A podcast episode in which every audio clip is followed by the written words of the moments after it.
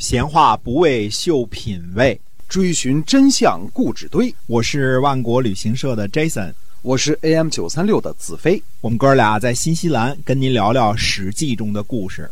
各位亲爱的听友们，大家好，欢迎呢继续收听我们的节目，由新西兰万国旅行社的 Jason 为您讲的《史记》中的故事。那么，万国旅行社呢，是我们新西兰本地的这样的一家良心旅行企业啊，我们是携程网上唯一没有差评的。您可以呢搜索一下我们的公众号，就是新西兰万国旅行社。做旅游呢，我们是认真专业的。对，今天在中国我们这个名气啊没有那么大啊，但是在新西兰华人这儿是家喻户晓啊，没错啊嗯打听打听都知道啊。是的，那么接着讲这个《史记》中的故事啊，在继续讲解苏秦之前，我们稍微往前追溯一下，公元前二百九十八年到公元前二百九十六年，三国伐秦的战役中，韩、魏、齐联军攻入函谷关，秦昭襄王对楼缓说呢。三国之兵深矣，寡人欲割河东以奖。当时楼缓还是秦国的相高官，魏然呢尚未复出。秦昭王呢遇见大事自然要和楼缓商量。秦昭襄王的意思是呢，现在三国伐秦的军队已经深入秦国本土了，我准备呢。割让河东的土地去讲和，先生，您觉得这个主意可以施行吗？楼缓呢也是老炮儿了，这种丧权辱国的事儿，您来征求我的意见，一定要谨慎。是否割地求和，这其中关系重大，我可别吃了挂烙。楼缓回答说呢，割让河东这个损失可是够大的，嗯，可是让国家免于祸患。这也是非常大的利益。如此重大的事情是大王的父兄的责任。大王，您为什么不找来公子池问问他的意见呢？于是秦昭襄王就找来公子池询问公子池的看法。公子池回答说呢：“求和会后悔，不求和也会后悔。”秦昭襄王就问说：“您这是什么意思啊？这怎么话说呢？”哎。公子池回答说呢，大王割让了河东求和，三国军队离开了，大王一定会说呢，可惜呀，三国军队估计本来就要撤兵了，我却送给他们河东的三个大县，这就是讲和的后悔。如果不割地求和呢，三国军队已从函谷关攻入，继续攻打咸阳，那咸阳一定告急。那个时候，大王就会说呢：“你看看，我为了爱惜河东的区区的三个县而没有讲和，这就是不求和的后悔。”秦昭襄王说呢：“衡量一下我这两种后悔，我宁可失去河东的三个县那种后悔，而不要让咸阳告急那种后悔。我下定决心割地求和了。最终，秦国派公子池为使节，割让了五岁。”风陵和祁县河东三城与联军讲和，三国的军队这才撤离。孟尝君呢，出兵出钱，与韩魏军队一起攻入函谷关，逼得秦国割地讲和，而齐国呢，却没有得到任何的好处，把五岁还给了韩国，把风陵和祁县还给了魏国。大家会说，哎，孟尝君这人仁义啊，嗯。可是，纵观战国中后期的形势呢，公元前二百九十八年到二百九十六年，这差不多是东方诸侯中对秦作战最为有利的一次，也是压制秦国的最后的一次机会，比后边的五国攻秦的形势要好很多。函谷关就是陕西的东大门攻破函谷关之后，秦国再无天险可守。而当时秦昭襄王整天想着，或者重用孟尝君，或者重用楼缓，总之都是外来的和尚，而轻视或者说不愿意重用最能打仗的魏然。当时白起还没有被魏然发掘和提拔，老一辈最能打的将军是司马错，但是估计司马错。那时候也没被重用，这才导致呢天险函谷关失守。函谷关什么位置？大家心里最清楚。依山面河，守住黄河边上一个狭窄的通道，那是兵家必争之地。从下往上攻破函谷关，从历史上去数次数也不多。当时的秦国吴大将天险已失，正是联军进攻的好机会。函谷关距离咸阳二百三十三公里，今天的距离啊。咸阳城真的像秦国君臣想的那样，十分危险。孟尝君的正确决定应该是什么呢？紧急从后方的齐国、魏国和韩国增派军队，一路向西，直指咸阳城下。运气好，说不定历史就得改写。即使攻不破咸阳，也可以签订城下之盟，最后强迫秦国给出更大的利益。嗯，同时发信给楚国，我们已经攻破函谷关，正在向咸阳方面挺进，请楚国迅速出兵武关，收复商巫之地和汉中，胁迫蜀国，迫使秦国两线作战。楚顷襄王呢，虽然是个软柿子，但是有这种太平权，为什么不打？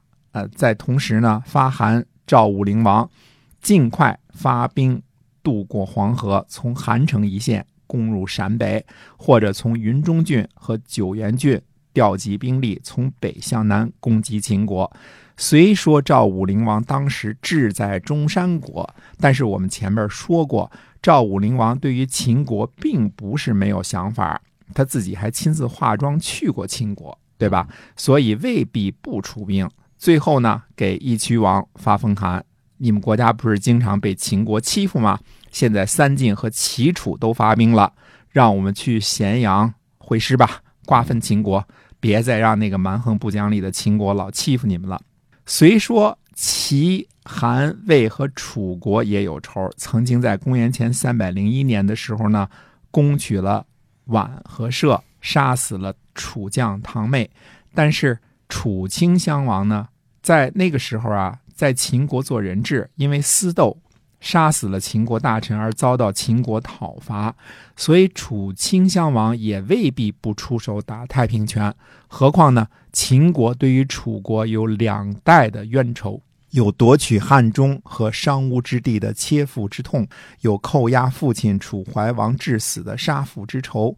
楚顷襄王虽然胆小，但是落井下石，恐怕也不会手软。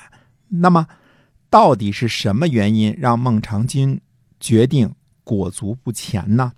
原来啊，孟尝君带着三国联军攻入函谷关，去向西周军。借粮食，看来联军本来是准备继续西进的，只是粮草不十分充裕。西周国认为呢，估计这粮食属于有借无还。西周的韩庆呢，为了西周军，就去见孟尝君，说：“先生您呐，为了韩国和魏国攻击楚国，花了九年的时间，攻取了宛和社，增强了韩魏的实力。现在呢？”带着军队攻秦，又进一步增强了韩国和魏国的实力。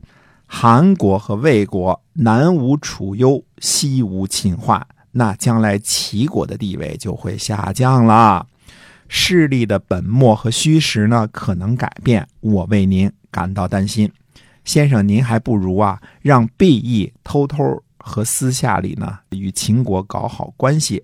您呢，也不要来西周借粮食。您兵临函谷关呢，不要进攻，让毕义对秦王说：“薛公就是孟尝君，未必一定要打破秦国，以彰显韩国和魏国。进兵主要是想让楚国割让夏东国给齐国，这样呢，可以让秦昭襄王释放楚怀王讲和，这样让毕义呢也讨好秦国，秦国。”没有被打残，只是以楚国的夏东国自免于难，一定会愿意。楚怀王被释放，一定感激齐国。齐国呢，得到夏东国变得强盛，您在薛的封地就可以世世代代无忧无虑了。秦国不被大大的削弱，在三晋的西边，三晋一定会倚重齐国。孟尝君说呢，善。就让韩庆入秦，同时命令军队不要进攻，也不去西周借粮食了。就是因为找西周借粮食这么一个插曲，导致三国联军在打破函谷关之后呢，也没有继续向咸阳方面攻击。应该是韩庆还没把话带给秦国，秦昭襄王就撑不下去了，派公子池前去求和，否则秦国知道放走楚怀王就能免于被攻，这个买卖肯定会做。至于楚怀王还能否命令已经继位的儿子放弃夏东国？这事儿不好说。秦国给出的赔偿呢，这次是非常的优惠，割让河东四百里和五岁二百里。三国联军呢，喜出望外，当时就接受了。嗯，河东方四百里，五岁方二百里，秦国可以把这样大的一片国土割让出去，可见当时秦国的情况有多么的危急。如果联军不接受，继续向西进攻，恐怕中国的历史是真的要改写了。究其原因呢，孟尝君并非率领三军的大将。也没有一战而罢的理想。后世王安石评论孟尝君说：“啊，鸡鸣狗盗之出其门，此事之所以不治也。”说他呢没有网络到真正的人才，就是因为在他门下的都是一些鸡鸣狗盗之徒，而人才呢不是量产的。所以，尽管孟尝君有门客三千，但是真正意义上的大才可以说一个都没有。而公孙喜和鲍渊也都不是什么不世出的将才，所以三国呢就把这千载难逢的机会给错过了。另外一个原因是呢，所谓的合纵政策根本就没有提高到六国统一对秦的这个高度。楚国的楚顷襄王呢是个自守之主，估计还嫌祖先给他留下的国土呢太过辽阔，难于统治和防守呢，而。赵国呢，自己在北方变得强大之后呢，就一心一意地盯着中山国，也没有太把秦国蚕食韩魏当回事儿，毕竟是别人家的事儿，对吧？齐、韩、魏三国并未试图形成一个更大规模的统一战线，共同对付秦国。六国针对秦国的合纵，以及秦国针对六国的单向的连横，到这个时候还没有形成。从公元前。二百九十八年起，一直到最后秦始皇扫灭六国，山东六国方面几乎再没有出现过这样好的机会，可以和秦国一较高下。公子池呢是个贤良的大臣，人情世故看得很透，说话讲究方式方法。秦昭襄王呢也是个贤明的君主，坚决避免赌上国家和社稷的决战。最后。割地丧权辱国的责任自己承担，河东的土地再心疼，也不能让咸阳陷入危险的境地。秦昭襄王很快反省了自己的错误，重新启用魏然，魏然又发现和提拔了白起这样一个军事天才，在不久之后，公元前二百九十三年，打赢了决定性的伊阙之战，从此东方诸侯的噩梦就再也没有停止过。历史上啊。从来就没有“如果”两个字的地位，该发生的总会发生。哎，是的，这次良机呢就是这样没有了哈。那今天呢，我们史记中的故事呢，先跟您分享到这儿，是由万国旅行社的 Jason 为您讲的。我们下期再会，再会。